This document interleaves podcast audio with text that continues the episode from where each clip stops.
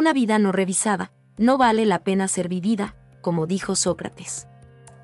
A lo mejor no es necesario tanto dramatismo, pero entendemos la idea. Vivir implica pensar, reflexionar, analizar, cuestionar, enfrentar argumentos y compartir. Motivados por la búsqueda incesante del sentido de la vida. Jorge y Alan, uno coach y otro psicoterapeuta, uno estoico y otro existencialista, tendrán una conversación que puede resultar ser una más, o no, de esas habladas filosóficas. ¿Te unís?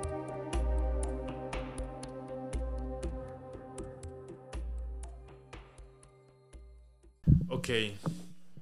Yo estoy, yo estoy tratando de no tomar café, estoy tratando de hacerle caso a Huberman. Huberman y a Peter Attia. Sobre todo a Huberman en el sentido de no tomar café muy temprano, por lo de los adrenales. Ajá, ajá, ajá. Y a no tomar café muy, Muy en la tarde. Entonces casi que me estoy quedando con lo que me tomo a lo largo de la mañana. Y aunque podría seguir tomando, me estoy quedando ahí. Sí, sí, sí, me parece muy bueno para la salud. Es increíble y para el ciclo circadiano es Sí. fundamental. Eh, hablando del ciclo circadiano y todo esto, vienen confesiones de pandemia. Eh, bueno, una de las drogas más populares y socialmente aceptadas, aparte de la cafeína, es el alcohol. Sin duda. Y a través del alcohol suceden muchas cosas. Hay gathering, así, eh, no- nos unimos. Es, es, es como un estímulo social. Sí. Algunas personas cuando toman, así de manera muy general, pueden tender a hey, como sentirse más apagadillos, como medio dormidos y todo. Y no tienen una inclinación a consumir más. Mientras que otras personas, eh, más bien como que les generan un pico de dopamina tan gratificante que les invita a tomar y tomar y tomar y tomar y tomar. Y, ahí hay un eh, eh, hilos grises en medio de estos dos polos. Em, en pandemia nos mandan a todos a la casa y a él y a mí nos gustaba tomar. Eh, y entonces como no podíamos salir, entonces empezamos a, hacer cositas en la noche, así como cocinar acompañados de una copita de vino. Y pasarla increíble y disfrutarlo. Era un momento como muy íntimo, muy romántico también. Eh, y se nos volvió costumbre. Terminó pandemia y la costumbre seguía. Entonces era como el final de la noche, ay, qué rico una copita. Y o a veces dos. O depende de la noche si se nos encendía algún chip, tres. Y, y lo más loco de esto es que el otro día seguíamos siendo funcionales. Claro. Eh, entonces como que se iba preservando el, el hábito. Pero un momento, sobre todo en el último año, cuando yo me empecé a levantar en la mañana y decía, "Jue puta, yo, yo no debería estar haciendo esto. O sea, yo sé que no me estoy haciendo bien. Mm. Y luego llegaba la noche y, ay, qué rico la copita. o sea, nunca me consideré adicto, Ok. pero estaba en, un- en un hábito eh, de adicción. Sí. O sea, yo estaba siendo consciente de cómo mi yo de la mañana se levantaba con un pensamiento y, y me- en la noche mi pensamiento era otro que me llevaba a hacer algo que yo sabía que no me estaba haciendo bien. Eh, pero era como que de alguna manera no tenía una... No, no estaba siendo proactivo en dejarlo, pero estaba una intención en mi, en mi mente siendo entretenida. Eh, y lo loco fue que hace mes y medio, algo así, estábamos en Nosara, Il y yo. Em, y me acuerdo que era un jueves. Teníamos unas cervecitas en, en la refri. Teníamos vinito en, en la refri también. Eh, igual, no, no era como... Yo no soy de tomar en la, mañana, en, la mañana, en la tarde. O sea, esa gente que, que toma en el almuerzo y todo. No, no, no. Era como muy de noche. Era Sí. como un ritual para ponerle fin al día y ah, relajarse. Pero eh, este jueves, de la nada le digo a él, ¿sabes qué? No voy a volver a tomar. Y me dice, ay, sí, sí, claro. No, no, es en serio, ya. Es más, yo creo que yo soy alérgico a esa vara y todo. Esa fue la historia que me conté. De- después de ahí, no volví a tomar. eh, hace poco hubo una actividad aquí con la gente de la tribu en, en, la academia y hubo un brindis y todos tenían su copita de vino y yo estaba con mi infusión y todo, pero yo dije, la verdad es que, o sea, yo no soy un adicto, entonces yo puedo ponerme, darme este permiso de socialmente tomarme una copita para brindar. me sirven en un poquito de vino, así un poquito, apenas como cuando llega el, el mesero y te sirve un, un, traguito para que pruebes la botella y es el visto bueno. Cuando lo pruebo, Alan, no te puedo explicar. Me sentí como mi yo de 15 años probando alcohol por primera vez. ¿Qué sería? ¿Cómo? Porque la gente se hace esto. Ah, ¿de veras? Ajá. Fue como, la boté. Y yo me quedé pensando, y mal, el poder de los significados. O sea, mi yo de hace un mes se lo hubiera tomado y lo hubiera pasado bien. O sea, lo hubiera disfrutado. Pero ahorita yo estoy siendo consciente de que esto no me gusta. Punto. Se acabó. Chao. Luego de ahí una amiga se iba a ir, ah, a las semanas, una amiga se, se, iba de viaje, se va por un buen tiempo y estábamos en una cena de despedida. Yo dije, es un buen momento, me voy a tomar una copita. Y esa sí la disfruté, pero entonces eso, ese fue el permiso que yo generé en mi cabeza. Eh, fue, ya no estoy tomando por lo mismo. Ya rompí el ciclo, soy consciente de que rompí el ciclo. Ya me doy cuenta de que no necesito esto. Obvio, pero ya ahora soy consciente, estoy siendo consecuente al respecto. Eh, y si te digo algo, así como con un postre, así como con los embutidos, yo tengo la experiencia de, eh, es solo eso. Ya no es el, todos los significados que había asociado alrededor del, del vino en este caso, que era eh, relajarme, sentirme feliz, estar en compañía de él, eh, disfrutar un momento en pareja y un montón más que estaban sosteniendo un ciclo vicioso sino simplemente es lo que es. Yo me acuerdo cuando a mí me contaron lo que provocan los embutidos y entre varias cosas que me dijeron, eh, me acuerdo que cuando mencionaron el cáncer de ano, yo dije, Ay, yo sé que me voy a morir, pero no voy a promover que esta sea mi muerte. y se acabó. O los efectos nocivos del azúcar. Y, y, o sea, a mí me puedes poner un postre, digamos, y en mi cumpleaños y me hacen un queque de chocolate, yo voy a comer un pedazo. Pero ya es como una sensación de reconocer las cosas por lo que son. No es como que me voy a vomitar porque veo azúcar, pero no es una atracción descontrolada. Con todo este preámbulo, o sea, me parece fascinante vivir en carne propia una experiencia desde adentro, con el conocimiento, desde afuera, ya como observador y haberla podido trascender. O sea, wow. Sí. Me tomó. Admirable. Yo no diría que admirable. para mí lo es. Para mí lo es. Sobre todo por el entorno en el que lo estás practicando. Es que nuestra sociedad no es cualquier sociedad en relación con el alcohol. Es que cuando vos empezás a investigar, digamos, datos más macro y donde empezás a comparar litros de consumo per cápita y después de pandemia se disparó exorbitantemente. Pero antes de pandemia, Jorge, o sea, es que, digamos, no, no salimos bien en las estadísticas. O sea, lo que te quiero decir es que nuestra sociedad eh, cree tener una buena relación con el alcohol porque porque no ha analizado qué deberíamos entender por una buena relación con el alcohol, ¿me entendés? O sea, cuando, cuando uno llega a observar la relación del alcohol en otras sociedades, bueno, no sé si a vos te ha pasado, pero realmente a mí me impresiona ver que realmente nuestra sociedad, o sea, voy a decirlo en un sentido muy coloquial y por supuesto que no lo estoy diciendo hipócritamente, pero hasta podría decir que estamos pegados con el alcohol. ah, no, o sea, es parte de la canasta básica. Ok.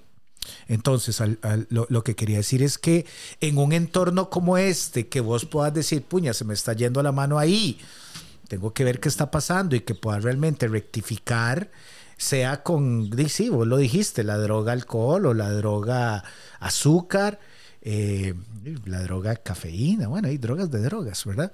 Eh, a mí sí me parece, sí me parece admirable.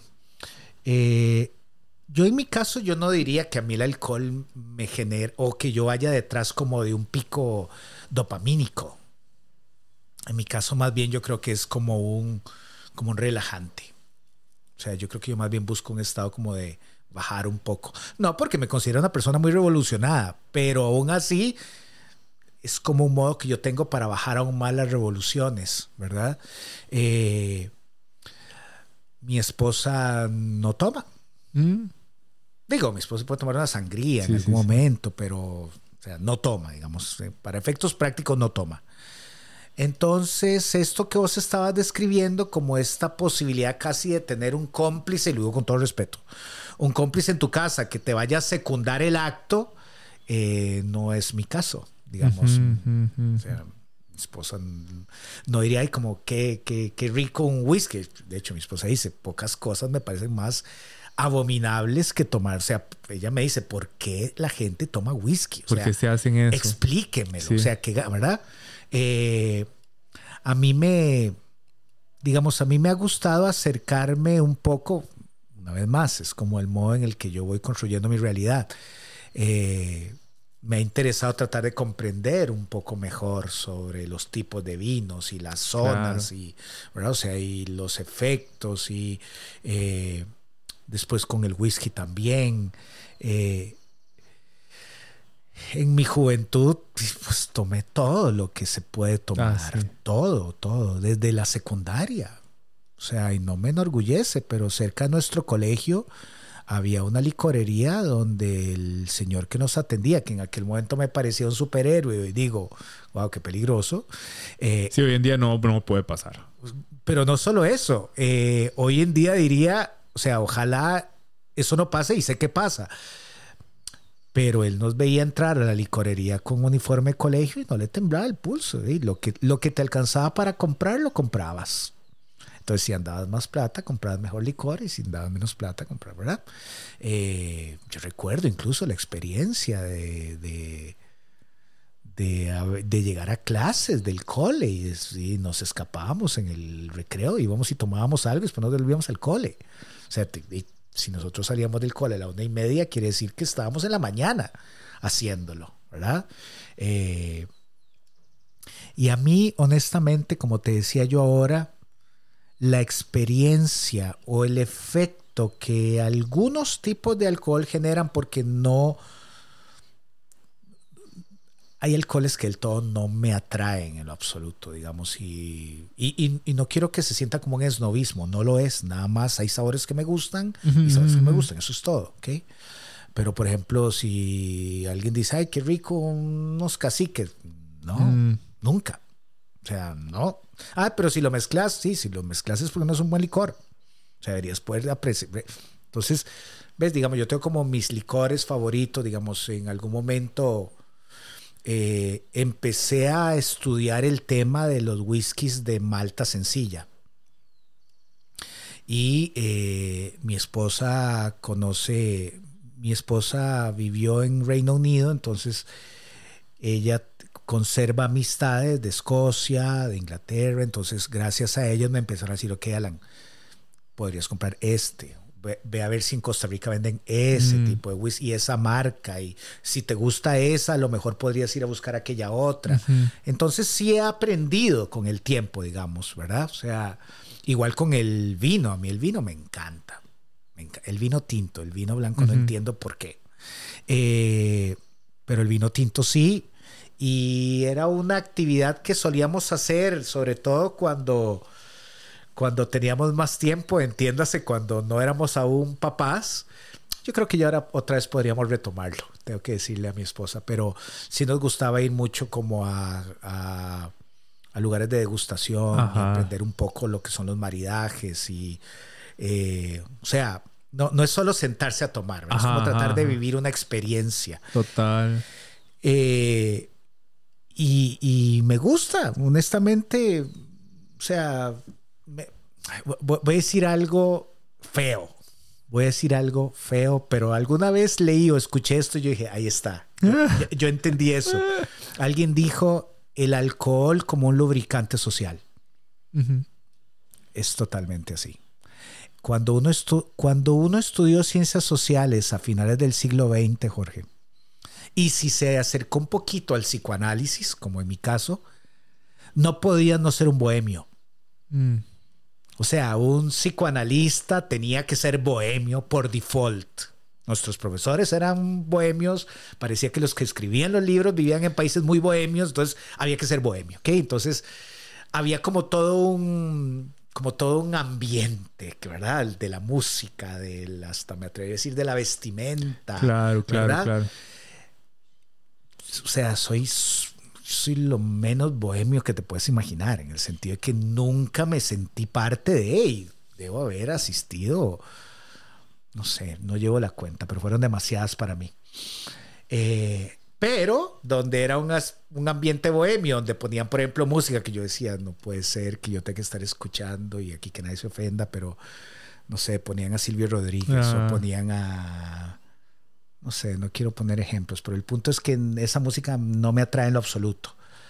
Pero yo de pronto decía, ok, pero si, si, si aquí hay un- una copita de vino, de la verdad es que pongan lo que les dé la gana. O sea, y- yo quería escuchar Metallica, pero hey, ya que ya que sé que aquí no va a salir Metallica, Por lo menos, claro, ajá. entonces se empezó a hacer una broma dentro de mi familia, digamos, hay momentos donde mi esposa me dice, es que nos invitó tal persona y yo le digo, ok, pero ellos son súper cristianos, ¿no es cierto? Sí, quiere decir que no se va a poder tomar licor del todo. No, no, no tengo mucha ganas de ir, honestamente. O sea, ¿por, ¿por qué? Porque a mí me gusta la sensación de estar tomándome una copita de vino y estar como compartiendo. Claro. Exacto. O sea, vamos a ver. Por eso es lubricante social. Es un lubricante social y mi experiencia previa, eh, ahorita me siento como un newbie porque no sé cómo voy a... Reseteaste. Es que fue un reset. O sea, fue como en neurosemántica le llamamos a este reset construir un estado de genio. Y un estado de genio incluye en qué voy a enfocar mi atención, cuál es la intención, cuáles son los valores que sostienen esto, cuáles son las creencias que estoy atando y cuáles son los permisos que me voy a dar para entrar o salir del estado de genio. Normalmente está eh, diseñado para enfoque. O sea, cuando yo voy a dirigir mi atención para crear algo, escribir, estudiar, etcétera, o dar una presentación, bla, bla, bla. Pero es algo muy similar con lo que me sucedió con, con el alcohol, porque, o sea, yo dije, no voy a volver a tomar, pero me di permisos. O sea, es como, ay, yo sí me podría tomar una copita de vino si es un momento especial, si es un buen vino. Si no es un buen vino, ni a, ni a palos, o sea, yo Sí. boto esa copa. Eh, me gusta la cerveza, pero ya es como me tomo una y ya es suficiente. Antes era como, o sea, y lo confieso, antes era, una- me tomo una, la que sigue, y la Sí. que sigue, y me, me podía tomar tres o cuatro, y todo bien y las disfrutaba. Ya no es como, hasta la última vez que tomé una copita de vino fue mezclando un trago de vino, un trago de agua, un trago de vino, un trago de agua, y la estaba disfrutando mucho, o sea, me pareció muy rica. El whisky también me parece delicioso, es un gusto adquirido. Sí. Pero ya cuando la- lo adquirís es como, ah, qué, qué interesante todo lo que puedes explorar a, a través del traguito. Eh, pero ya no es lo mismo. Sí. Nosotros, y, y vuelvo a lo que te dije ahora, con los significados podemos crear una experiencia tan diferente. Y al final de cuentas de eso se tratan las adicciones. Sí. O sea, estamos hablando del alcohol porque es como, eh, bueno, por obvias razones, porque yo hice una confesión, pero eso aplica para todo, para la comida, para el azúcar, para el sexo, para eh, cualquier droga. Es un estado en donde construís una neurosis que sostiene el comportamiento.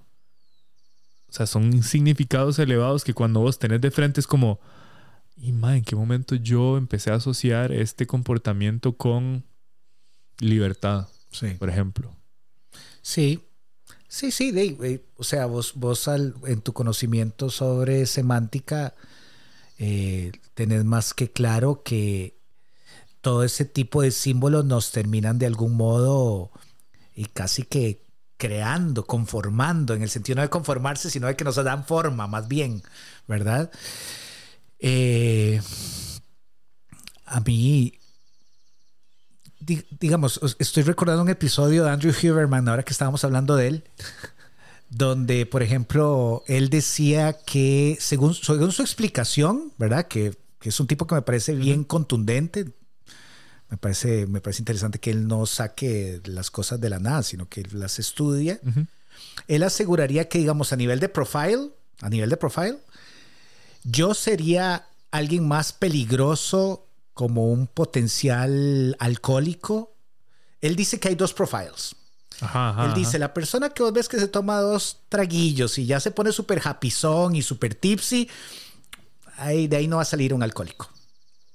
Si usted ve a alguien que puede tomar y tomar y tomar y no está cambiando nada, ahí estamos en problemas. O sea, él asegura que más bien cuando vos empezás como a como aflojarte un poquito, eso es porque en realidad no hay como una como un peligro inminente, que el peligro está en la gente que más bien no cambia. E, o sea, porque lo está procesando muy, muy eficientemente. ese soy yo. Sí, yo soy bastante así también. O sea, y, y cuando yo escuchaba a Huberman decir eso, yo, o sea, lo, lo, he manejado muy bien. Yo soy de las personas que, te confieso, cuando tomaba, yo nunca dije algo de lo cual me arrepintiera. Yo nunca hice algo de lo cual me arrepintiera. Yo me sentía muy en control de mí. Sí. Claro, o sea, llega, llegaron varias oportunidades en mi vida en donde ya después era como, ya me apagué. O sea, literal, yo me acuerdo una vez conversando con él y un amigo eh, que empezaron a tocar un tema controversial y lo que les dije fue, me encantaría poder opinar al respecto, pero no tengo energía, chao. Hasta ese punto, o sea, eh, nada de lo que me sienta orgulloso, pero sí, cuando yo escuché a Huberman, yo presté atención y luego también, eh, gracias a, su episodio sobre el alcohol, en donde él revela, o sea, básicamente el alcohol no nos da nada bueno. Es una intoxicación. Es solamente intoxicarnos y tiene muchas consecuencias a nivel fisiológico. Eh, ah, tal vez es categorizarlo demasiado extremo porque está la parte del placer, ¿verdad? Claro. y eso se siente bien. Nada más que no nos hace bien. Pero bueno, eh, socialmente, como vos decís, es un lubricante, etcétera. Eh, cuando yo escuché ese episodio, yo dije, bueno, ¿y para qué yo lo estoy haciendo? O sea, ¿cuál mm. es el objetivo de esto? Y ya cuando he empezado ese pensamiento en las mañanas de, de mi yo diferente al de la noche, yo me empecé a asustar. Mm. Hasta que la mente se integró. Sí, porque de la, e, eso es interesante. Cuando lo contaste, realmente me impresionó. Porque si te entendí bien, vos te levantabas ya de alguna forma esperando a la noche. ¿Es así? No, no, yo me levantaba en la mañana diciéndome, yo no debía haber tomado esa ah, copa en la noche. Más bien como, como con una sensación de culpa, como, como de... Como de no, no debería hacerlo. ¿Por qué lo hice más bien? No porque lo hice, porque no, era culpa, sino más bien como, ya, qué huevón, o sea, ¿por qué ah, seguís haciéndolo? O sea, ya, debería acabarse. Pero era como ese pensamiento de, debería de... Pero dejaba que mi yo de la noche lo resolviera y mi yo de la noche era se como... Se servía el traguito, se servía la copita. Qué rico. Ajá. ¿Vos fumaste? Eh, no, no me gustó. O sea, sí lo probé, pero no, no me gustó. Eh, igual con la marihuana, es como... No es algo que me... Eh, no, me atrae. O sea, en realidad mi, mi, comportamiento adictivo se dio con el alcohol. A mí me encantaba fumar cigarrillos. Sí. Uf, me encantaba, me encantaba. O sea, no porque me produjese, eso nunca lo entendí, donde la gente decía, es que me quita la ansiedad. Yo decía, no, ¿por qué? Digamos, no tiene mucho sentido, ¿verdad? Pero yo creo que también hay como niveles de autosugestión. Pero te aseguro que si alguien diseñase un cigarrillo sin efectos nocivos, yo voy a hacer fila. O sea, el acto mismo de fumar, yo lo he disfrutado un montón. y me ha servido mucho para la clínica. ¿Por qué? Porque ya luego cuando dejé de fumar y pude reflexionar un poquito, ¿verdad? Llegué a una intelección, llegué a una idea que yo dije, ay, mira qué vacilón, que es donde descubrí, por más raro que se escuche, que el cigarrillo me hacía compañía. Entonces, digamos, a mí el alcohol no me genera eso, pero el cigarrillo sí.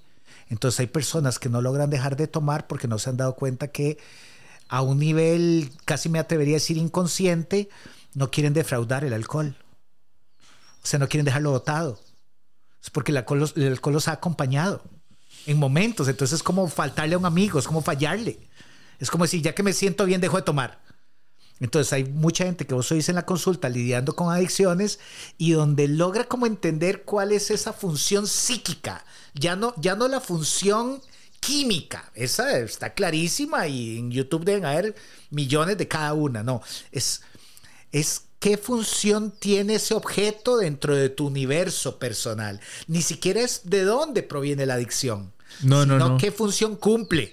Exacto, o sea, cuál es ¿cuál es el nivel, el valor más elevado que está sosteniendo ese comportamiento? Exacto, exacto. Así, así es como, o sea, vamos a ver, ahorita que te estaba escuchando, vivir esta experiencia también a mí me, permi- me permitió vivir en carne propia eh, el, el proceso interno de la mente, eh, de cómo yo llegué a construir este comportamiento que, que se vuelve en- y prácticamente un comando para el sistema nervioso. Es como algo en mí está provocando esto y no sé qué es y es como una, una brecha ahí, una incongruencia de la cual no me estoy dando cuenta. Y eh, también, o sea, por, por, el, por tener el conocimiento de cómo, a ver cómo explico esto, como por tener el conocimiento de cómo el modelo puede explicar esto, es esa misma razón me estaba impidiendo a mí poder resolverlo. Mm. Eh, pero bueno, yo acompañando a personas en procesos que, eh, que tienen alguna relación no tan eh, sana con los alimentos, Sí. lo aplico, se los muestro y es como puf, aha moment, la integración de la, que, de la que hemos estado hablando últimamente. En mi caso fue haber cambiado de ambiente y un día simplemente fue como ya, ya, ya, ya pasó lo que tenía que pasar. Por eso Ahora me parece sí. admirable, porque pareciera que nace realmente como de un golpe de conciencia, o sea, como de una como de algo que realmente marcó un antes y un después.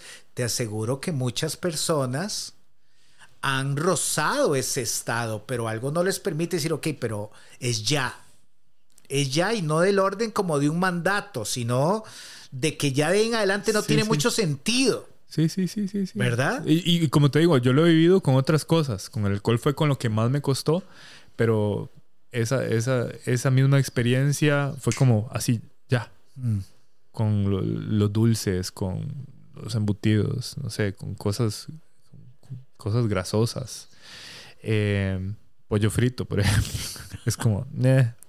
esa sensación de, eh, Qué Así. más- Qué curioso. Eh, suena fácil, pero no, me tomó un año y medio poder lograr eh, da- dar ese paso. Eh, y sí, al final de cuentas, las adicciones son producto de esos valores que no estamos viendo, que atamos a un comportamiento que se siente muy bien, aunque no nos haga bien.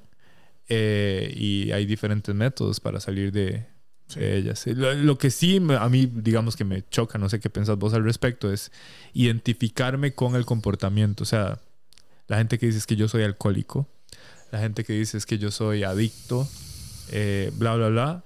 O sea, llevar eso a nivel de distorsión cognitiva no me parece... tan A mí me parece peligroso proponerlo, pero conozco personas que donde se identificaron con ese diagnóstico, como que se tomaron un poco más en serio el moverse de ahí. Como que tuvieron que, tuvieron que primero verse ahí para luego moverse. No creo que sea algo que uno debería andar por la vida promoviendo. Pero también entiendo personas que si no hubieran caído en cuenta de eso, creo que no habrían salido. Ok. Y, y- y- y por supuesto, no podemos generalizar, pero también conozco personas que por haberse identificado con eso, ahí siguen. Claro. o sea, eso es lo peligroso. Definitivamente. Estoy de acuerdo, estoy de acuerdo con vos. Eh, Freud decía, Freud le llamaba al alcohol el, el quitapenas.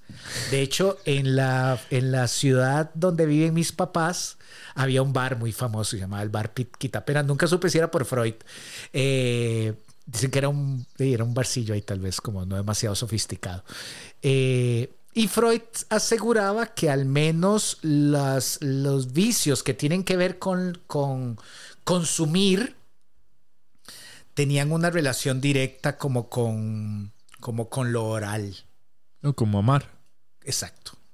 Entonces, lo, cual era muy irónico porque él era un fumador, pero marca, ¿verdad? O sea, entonces digo, ok, ya que lo tenés tan claro, ¿verdad? Sí, sí. Eh, pero sí, digamos, eh, el, el, cáncer, el cáncer que a Freud lo acompaña en los últimos años de su vida fue producto de su incesante fumado y, y, a, lo, que, bueno, además eran otras épocas, como dijiste en otro episodio, o sea, él, él no sentía tener una buena razón para no fumar enfrente tuyo porque no era visto como una descortesía, probablemente hasta te ofrecía fumar con él, ¿verdad? Eh, pero sí, Freud aseguraba que había, o sea, un, un poco caricaturizando la explicación sería el ser humano conoció el mundo a través de su boca. Entonces, de entre todas las zonas erógenas, porque para Freud todo el cuerpo era una zona erógena, o sea, eh, todas las zonas del cuerpo pueden tener una carga erótica. Él decía, la boca fue la primera.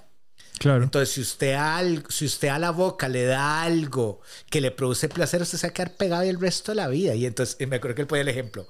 Los tomadores era un poco puritano Freud porque decía los besadores, o sea, la gente que besaba mucho, que disfrutaba mucho de besar, ¿verdad? Y eh, sospechosamente no dijo los fumadores, pero bueno, está bien, nosotros entendemos.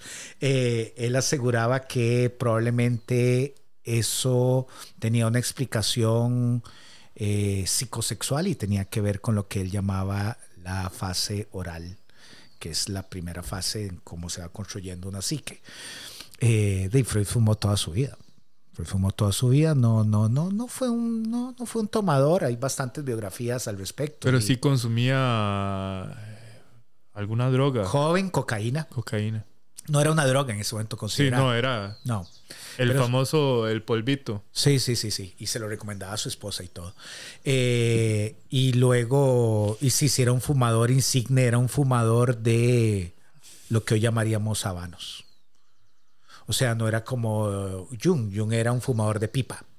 Freud no. Freud era un fumador de habano. Y dicen las estadísticas que cada día podía llegar a fumar más de 15 habanos habanos, no sé. pero ese hombre no respiraba, fumaba. Era uno con otro, uno con otro, uno con otro. Y hay, hay videitos por ahí grabados de la familia donde vos ves que él está ya como a punto de terminarse y ya le está buscando en, en una de sus bolsas donde está O sea, él, él, no tenía ni encendedor porque el, el cigarro anterior era con el que sí. sí. ¡Wow! Sí, sí, sí. ¡Qué fuerte! Y de eso muere. De eso muere porque el cáncer al final se desarrolla tanto que es una parte de la historia que mucha gente no conoce. El, hoy podríamos decir que la causa de muerte de Freud fue suicidio asistido, porque le pide a su médico de cabecera que le dé una dosis de morfina que él no puede aguantar para morir, porque además eh, él ya tiene el nazismo encima. Él muere en Inglaterra, no muere en Austria, y él muere asistido por su doctor. Ah. Sí, era 1900 39, me parece. Sí, 1969, porque ve que faltan como 4 o 5 años para que se dé como el estallido de la Segunda Guerra Mundial. Wow. Hay, una pregunta que me surge en mi cabeza y, y algunas confesiones más de cómo yo sostenía este comportamiento. Eh, voy a empezar con las confesiones y luego con la pregunta. Eh, mi ego me decía, pero ¿para qué va a dejar de tomarse la copita en la noche si el otro día igual puede funcionar bien y no le da goma? Eh, o sea, no me está limitando en nada, yo hago bien mi trabajo, bla, bla, bla. Pero yo sabía que había una incongruencia, era mi ego sosteniendo esto. Eh, no me está engordando, eh, igual hago ejercicio, o sea, habían demasiados justificantes para sostener eso, ese comportamiento. Y lo veo nocivo por dos razones. Uno, porque yo creía que era nocivo. y dos, em, porque eh, lo estaba haciendo todos los días. A pesar de que mi yo de la mañana no quería. ¿Era realmente todos los días?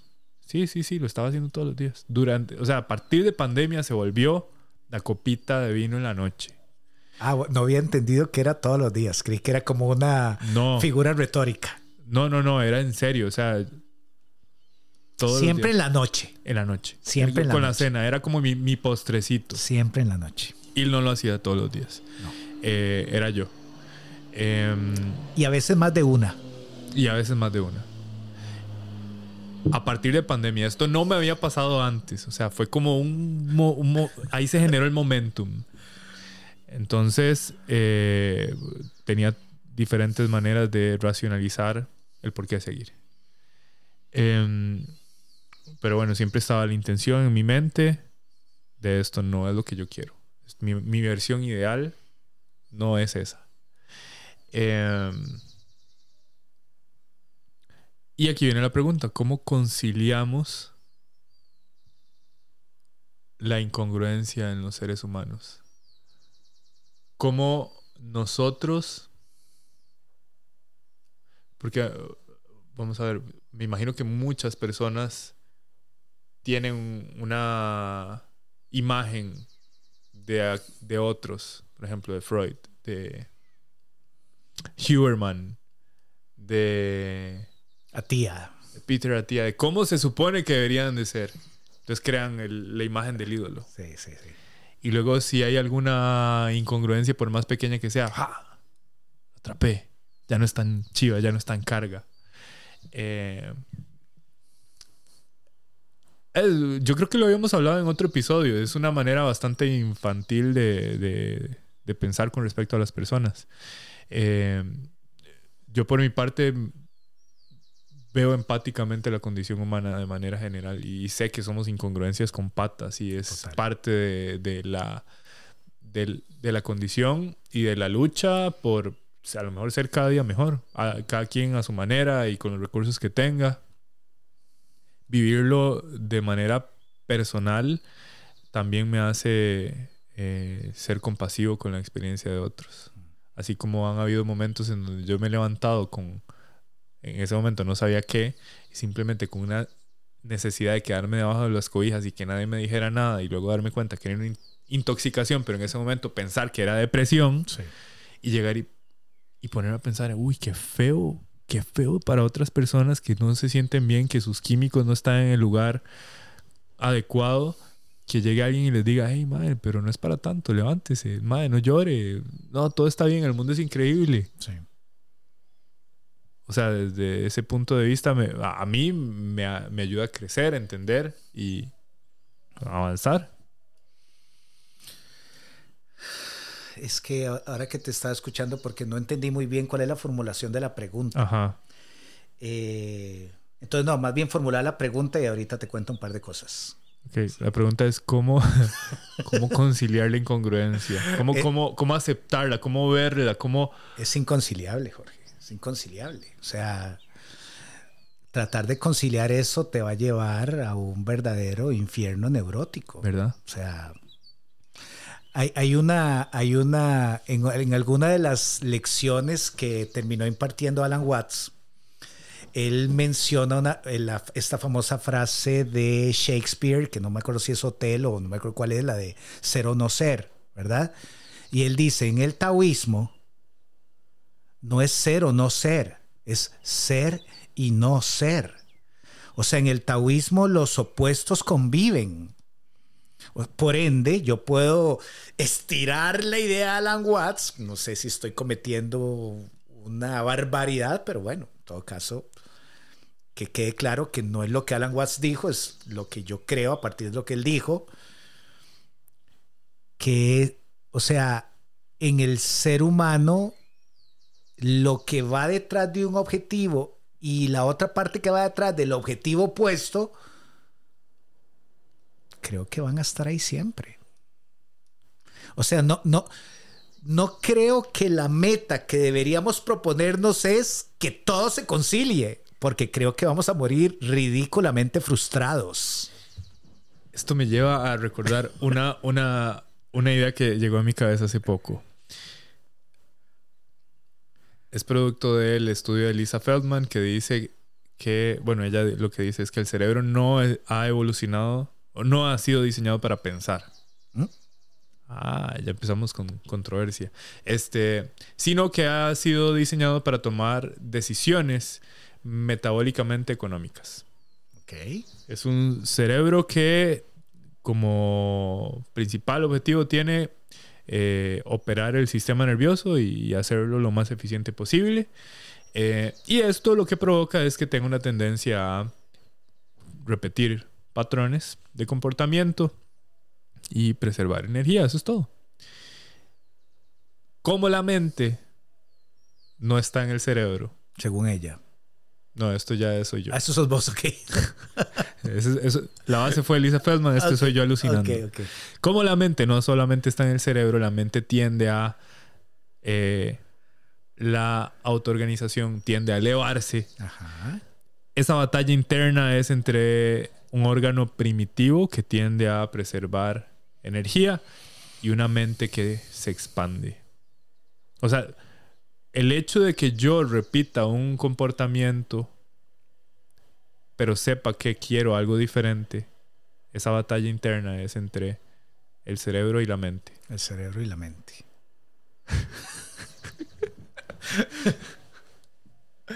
Re- realmente ha generado, ¿verdad? Ese libro de- del, del doctor Siegel que leíste, porque pues, está bonito, está bonito los caminos que estás recorriendo. Eh, de, no, no sé qué decir, Jorge.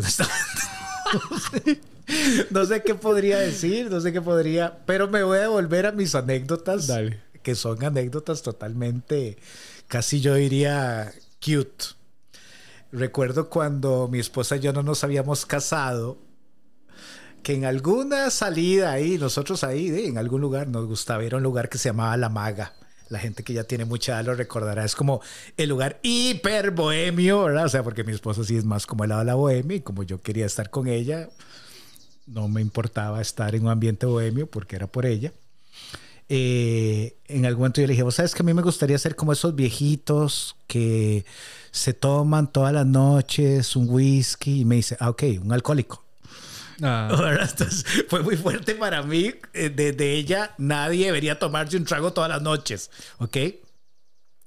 Y después me sucedió que cuando, hace unos años fue, eh, algo le estaba yo sacando en la refrigeradora a mi hija. Y en eso yo tenía una lata de cerveza ahí. Y entonces en eso yo hago la pantomima, son las 6 y 50 de la mañana, ¿ok? De que, de que me la voy a tomar y le digo, vea, porque, porque vea qué cool su papá. Y me dice, no, no es muy cool, es un alcohólico. O sea, lo, lo que te quiero decir es, en esas dos oportunidades, yo, yo queriendo como plantear una idea y lo que se me devuelve es, eso que a usted le parece cool es ser En un alcohólico, no. Ajá. ¿verdad? Y eso no suena tan cool. Y no suena tan cool. Ok, eh, pero bueno, iba a mencionar esas dos cosas. Y respecto a lo que decías de Lisa Feldman, tratando de conectarlo con lo que vos estás reflexionando y con lo de las incongruencias, mi experiencia terapéutica me indica que cuando vos aceptas tus incongruencias, empezás un camino de sanidad. Ahora sí, ahí, de ahí en adelante. Y estoy de acuerdo y ahora, y, es, y esto era parte de lo que quería compartir. Y eso no quiere decir que va a ser un cambio inmediato.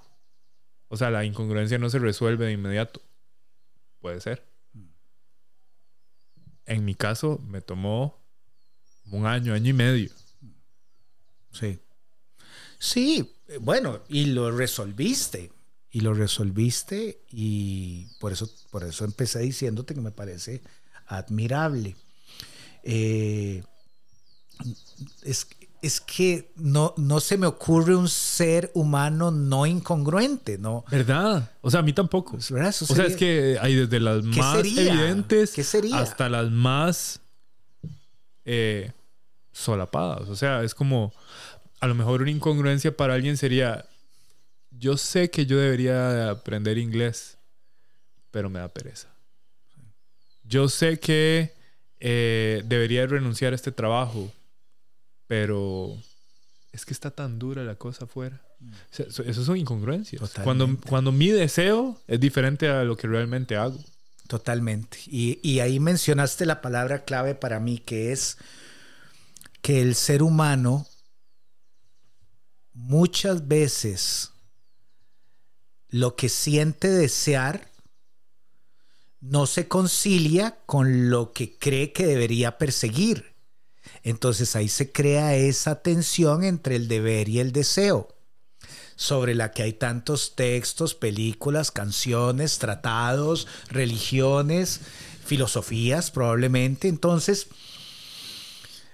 eh, hace muchos años, porque ya no estoy tan seguro que lo pueda sostener así, pero hace muchos años yo hubiera dicho que uno debería intentar moverse más del lado del deseo que del lado del deber. ¿Ok? E, ese es como el Alan todavía ahí rebelde, como resistiéndose a morir. Yo hoy diría, muy influenciado por las cosas que he estudiado en los últimos dos años, que hasta deberíamos tranquilizarnos con el tema del deseo.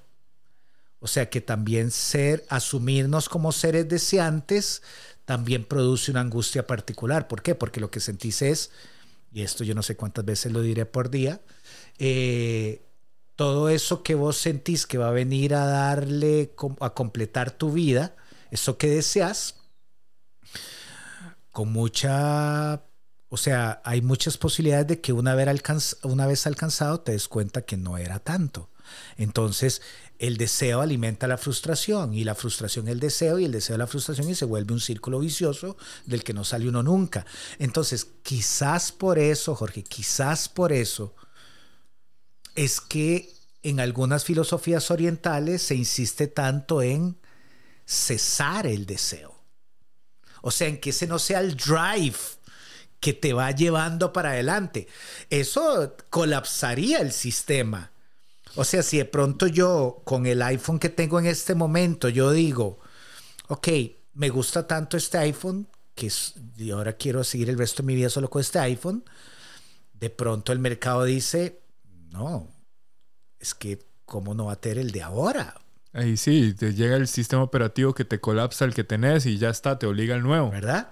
Entonces ve, que, ve, que, ve que el mercadeo y la publicidad entendió con mucha claridad que si yo logro convencerte de que esto que yo mercadeo te va a hacer mejor, vos vas a hacer lo que sea por tener. Alan, es.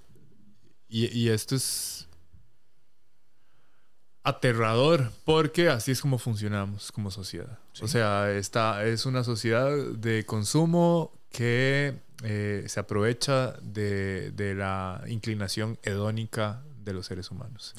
Y estamos hablando de simplemente el deseo por deseo, el placer por placer, sin importar las consecuencias y hasta que la burbuja se reviente, porque vamos a ver, no sé si las personas han dado cuenta de esto, pero al vivir en una realidad de sobreabundancia, podemos tener lo que queramos, cuando queramos, en las dosis que queramos, tan rápido como sea posible.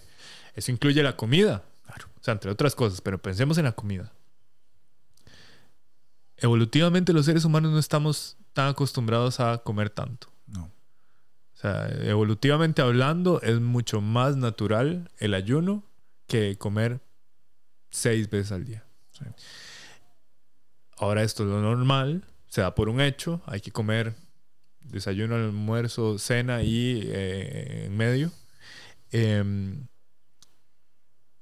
y la industria, como cualquier otra industria con fines lucrativos, todos los meses tienen metas que superar.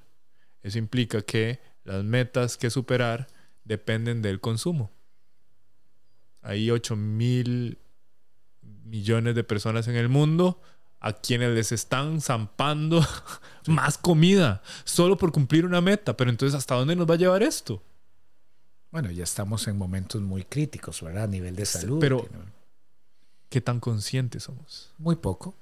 No, muy poco. Y, eso, es, eso es lo que me parece aterrador. Que la industria, esta sociedad capitalista, y, ojo, yo no estoy en contra del capitalismo, simplemente me reconocer que eso es así mm, me abruma. Depende de darle a la gente más solo porque sí solo por cumplir metas de, económicas. Y se toman decisiones alrededor de un concepto inventado, como lo es el dinero, eh, solamente eh, a costillas de- del resto, a costillas del mundo. Sí, sí, sí, sí. No, y, los, y las consecuencias ya desde hace bastante ya se están, se están observando. Yo recuerdo un documental muy fuerte en cuatro episodios de HBO. A mí me encantan los documentales de HBO, me parecen súper bien ejecutados. Ese se llamaba El peso de una, del peso de una nación, The Weight of a Nation. Y el cuarto episodio era el de obesidad infantil. Y, uh, wow. Qué O duro. sea, porque además no les tiembla para presentarte no solo indicadores, sino toda una serie de patologías pediátricas que surgen según ese episodio del sobreconsumo.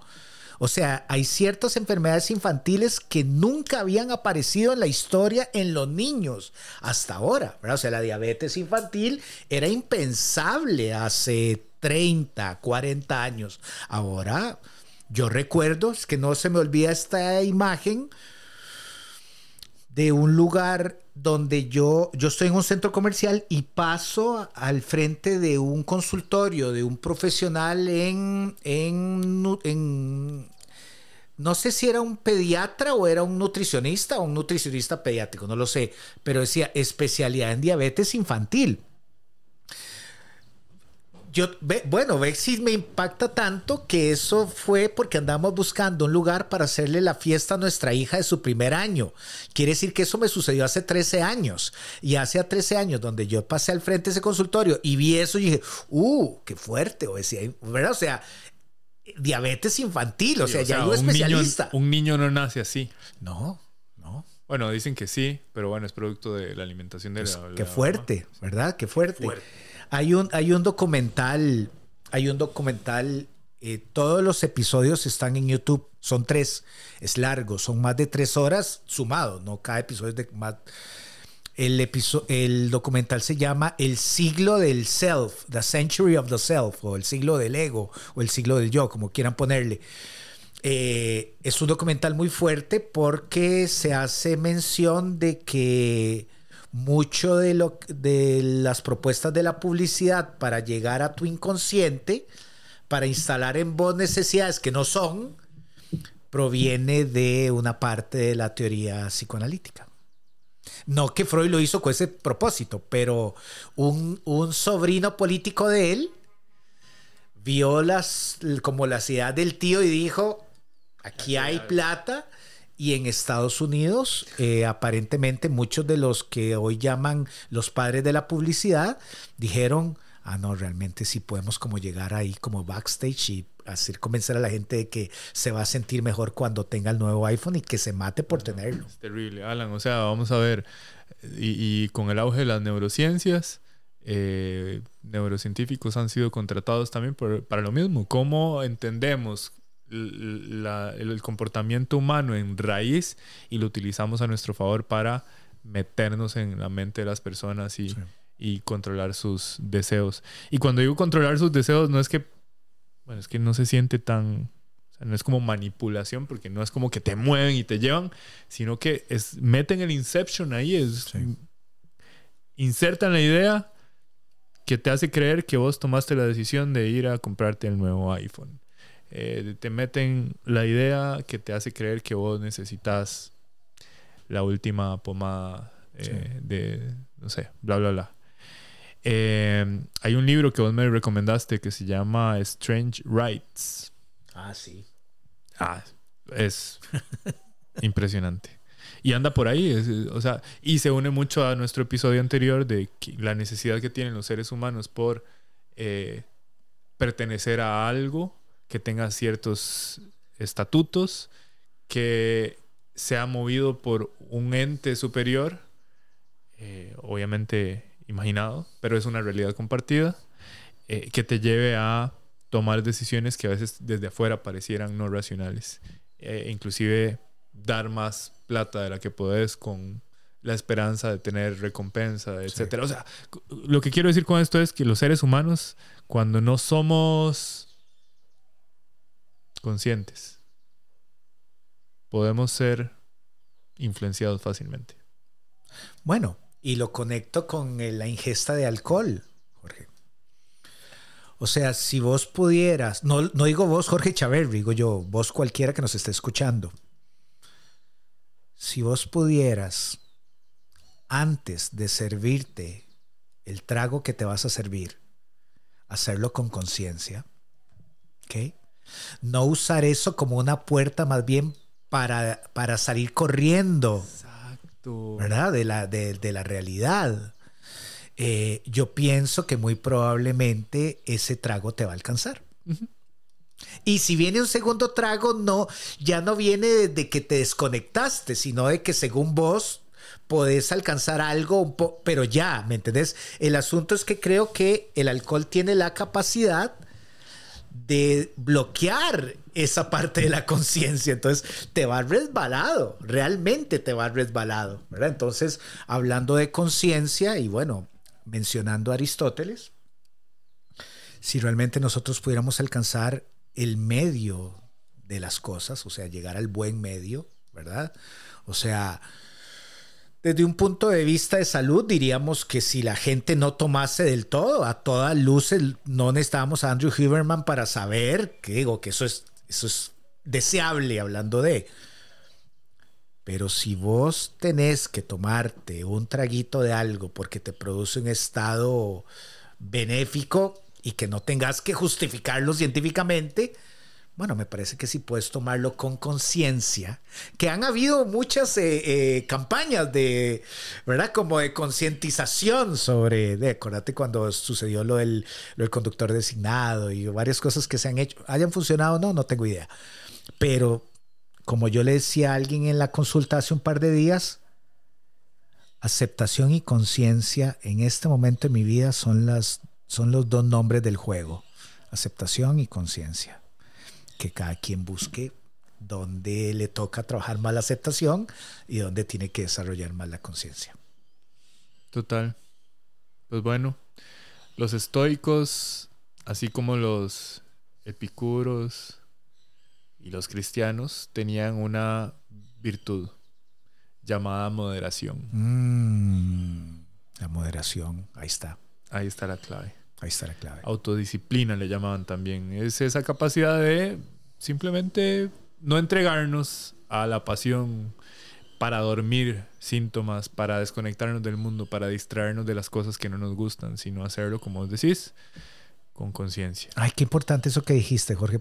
Yo sé que no re que te pasamos, pero una consultante que es hiperelectrónica, o sea, es hipertecnológica, eh, me estaba explicando. Eso suena muy gracioso. Es que es que es hiper, realmente. Es, bueno, es hiper para mí, ¿verdad? O sea, tal vez no lo es si vos la conocieras, pero digamos, yo no, no, no ando con muchos gadgets, Ya, ya, entonces ya. tal vez, ¿verdad? Entonces ella me explicaba que ella hizo el experimento por varias noches continuadas de tomarse una copita de vino para que le fomentase la entrada al sueño. Y ella utiliza uno de estos relojes que te están haciendo, te están, tienen Ajá, sensores ajá. para todo, ¿verdad? Esto probablemente para mucha gente ya sea algo obvio, pero quiero compartirlo porque hay una leyenda urbana ahí afuera que es importante que escuchen lo que ella descubrió. Cuando ella se toma la copita de vino para ir a dormir y a la mañana siguiente ve los indicadores de calidad del sueño, son un desastre. Son un desastre. El sueño es hiper liviano. Sí. O sea, no logra llegar como a esos estados realmente nutritivos del sueño. Entonces te lo digo porque si a mí me dieran un dólar cada vez que alguien dice, no, yo cuando tengo problemas de sueño lo que hago es tomarme un par de traguitos.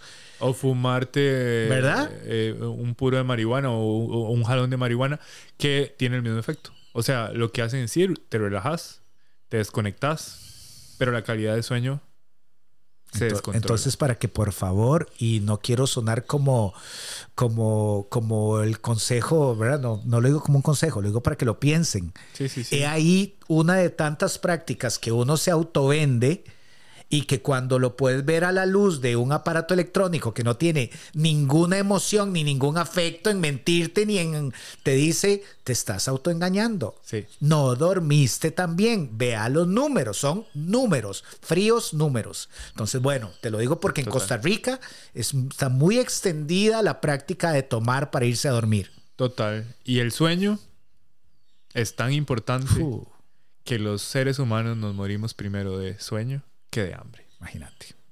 Así es. Así que bueno, espero que este episodio sea de mucho provecho. De muchas confesiones. Sí, sí, sí. So- Sobre confesiones. ¿eh? Sobre confesión. El confesionario. El confesionario. Bueno, hasta la próxima. Un abrazo. ¡Wow! ¿Qué tal estuvo eso? ¿Qué te pareció? Recordá que el conocimiento solo es útil si se comparte. Llevamos años recibiendo ideas gigantes, de mentes grandiosas. Hoy, Alan y Jorge intentaron transmitir un poquito de eso y esperamos que sobre todo te haya encendido la chispa por la búsqueda de la sabiduría. Aquí continuaremos resolviendo este y muchos temas más. Hasta la próxima.